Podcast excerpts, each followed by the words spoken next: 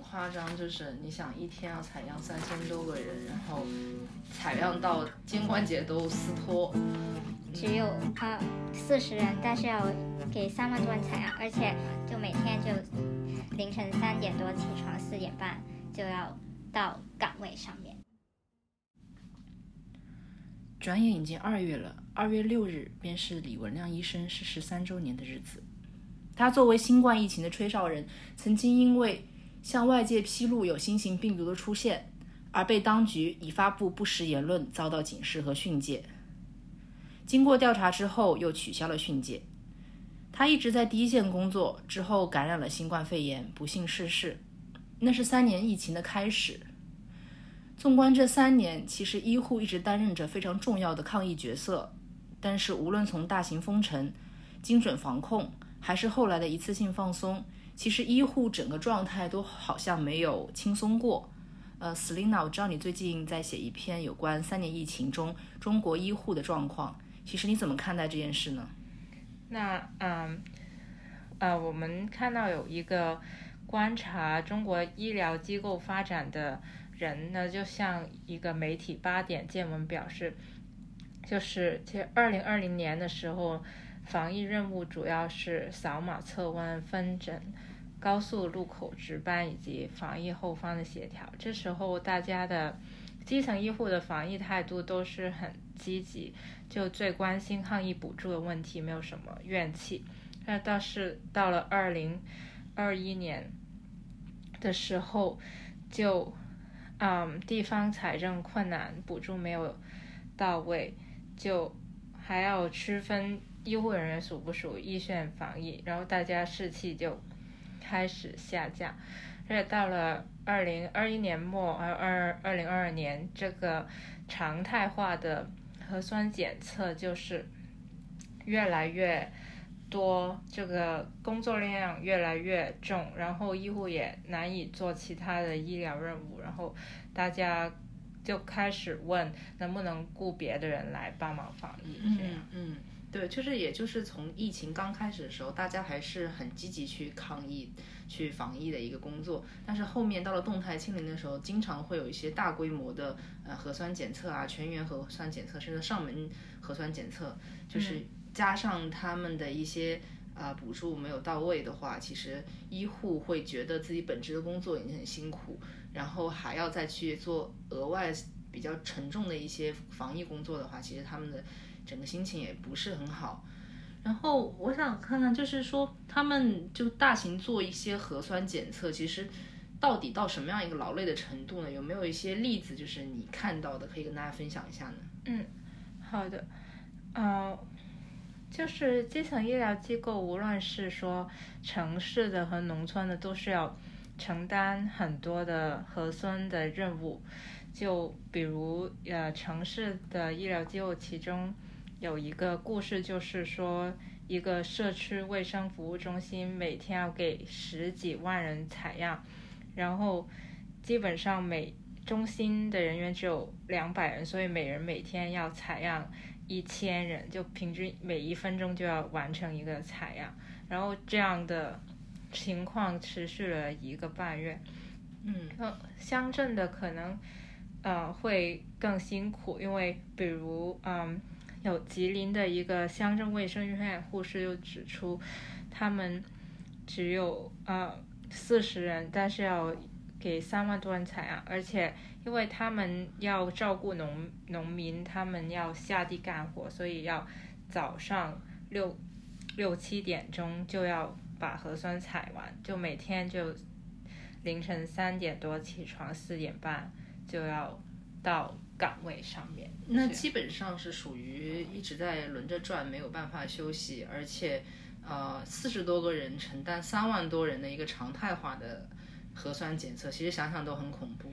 好像还有一些因为啊采样也在工作岗位上有有有有有，比如说晕倒啊之类的案例，有没有？就好像看到你有提到过。哦，对，就是在山东莱阳的一个乡镇卫生院就有。院长就说，有很多员工在核酸采样的时候，因为中暑或高血压晕倒，还有一位曾经因为一天要采样三千多人，导致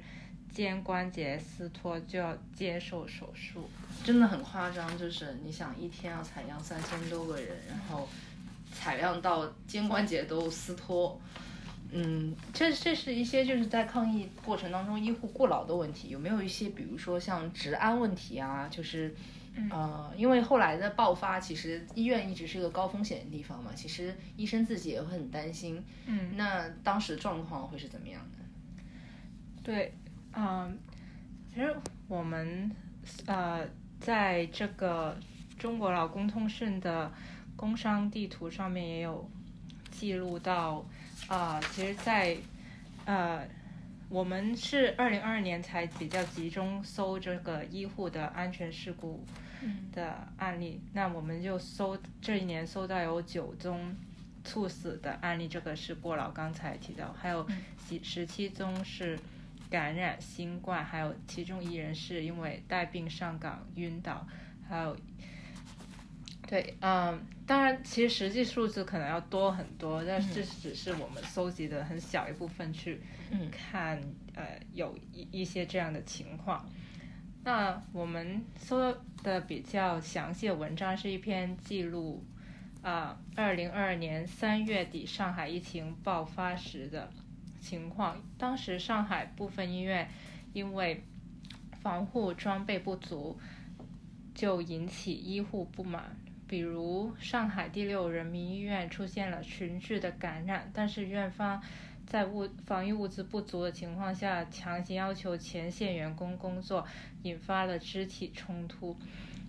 而且因为院方未及时处置的关系，就是令到阳性的患者传啊传染病毒，然后导致医护与家属接连感染。但是院方就将。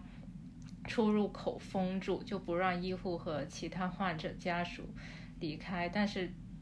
那里其实根本没有防护衣或负压舱设备。嗯，除这是可能是一些职业安全，就是比如说在防疫物资、防疫物资不足造成的问题。还有有一些就是医疗资源不足，可能会呃，就是就各个地方，就是当时上海报的时候，周边有些城市也报了嘛。其实当时嗯。会不会引起一些其他城市的？就当时很多去支援啊，这种支援背后有一些什么呢？嗯，哎，因为其实呃，中国的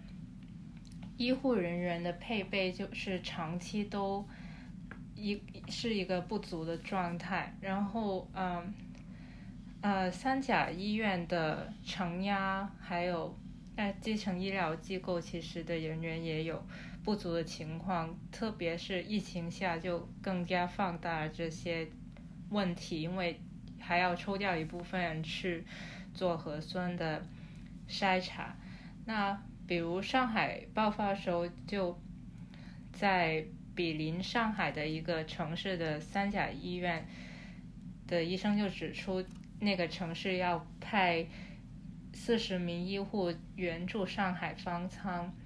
然后还有三百人的采样队伍去支援上海的核酸筛查，但其实因为那个城市是紧邻上海，它也受到疫情波及，所以但是在从这些基层医疗机构或周边地区去援助大城市的情况，就导致那些其他的城市和基层医疗机构也有很大的压力。对，就比如说上海爆发之后，你在其他城市抽调人手过去，呃，援助上海嘛。但其实他自己的城市也是岌岌可危，他也许更想留在自己的城市。就是这种呃资源调配未必是非常合理的，可能只是像扑火，这边扑完那边再扑。其实当时当中也会有很多心酸，很难讲出。嗯。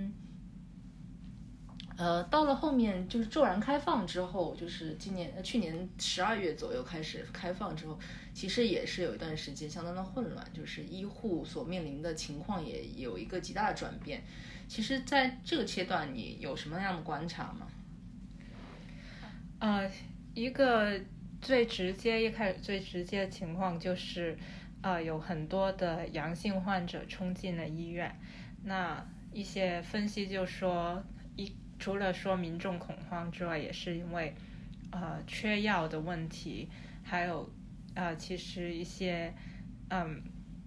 呃老年人感染或者是一些有慢性疾病的人感染，他们也会有重症的情况出现，所以就很多人涌向医院，然后院方可能就是隔离设施呃不足，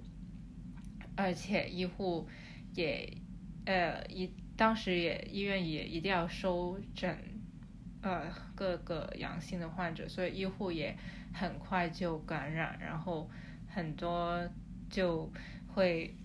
需要请呃休息，又或者是因为当时人手实在很不足，所以就会有很呃很多人需要带病上岗的情况，就可能呃呃就是轻症或者是呃他休息几天就要马上回到岗位上。那随之而来的一个一个引发抗议的一个问题，是因为人手很不足的关系，就很多的医学院都呃要求，嗯，规培生去就是一些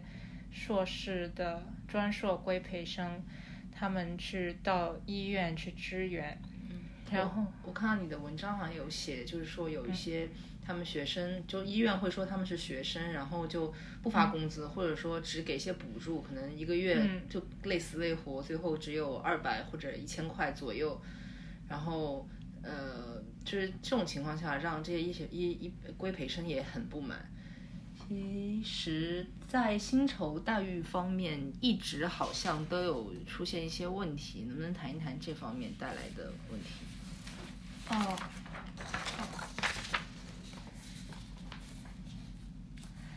啊，薪酬待遇方面，这几年，嗯，疫情就是让医护的工作量增加，但是收入不一定增加，甚至甚至可能会下降，或者甚至有欠薪、新社保的情况出现。呃，因为呃，如果公立医院来讲，就是医务人员的薪酬是有三部分组成的，也是基本工资，就是一个是基本工资，按照你的职称啊、工龄岗位来决定，是比较固定的。然后另一部分是职效工资，就是按照啊、呃医院按照科室的营业额去分配的，啊、然后第三部分是一些非恒常的津贴补贴。那其主要就是基本工资与绩效工资，那大概是基本工资减三到四，绩绩效工资占六到七，所以绩效工资是一个很大的部分。然后这个取决于你科室的营业额，也就是取决于诊疗人次。嗯那疫情下那个很多科室的诊疗人次会下降，收入下降，然后再加上公立医院的防疫支出增加，出现亏损，就会导致公立医院有这个呃薪资降低或者是欠薪的情况。嗯，其实这就这个问题就是在于它本身的公司组成，在平时看来，就是在平时防没有在防疫的时候，其实是没有问题的，就是很高啊，就是整个收入是他们是可以满足的。但是它其实整个构成是有一些绩效啊，甚至不是说扣你工资，它只是按照它的算法来讲的话，它因为医院去承担了一些呃。本职以外的一些防疫工作，令到来这里真的诊疗的人少了之后，整个绩绩效工资就因此而下降，他们的收入就完全低了。可能完全不用去改动一些你的本身的收基本呃收入啊或什么，但是就这种这种这种做法就已经让你的工资下收入减低。呃，这是其中一个面向，不过，呃，这个中国医护呃薪酬一直就是说比别的发达国家的是比较低，呃，这特别是公立医院，嗯，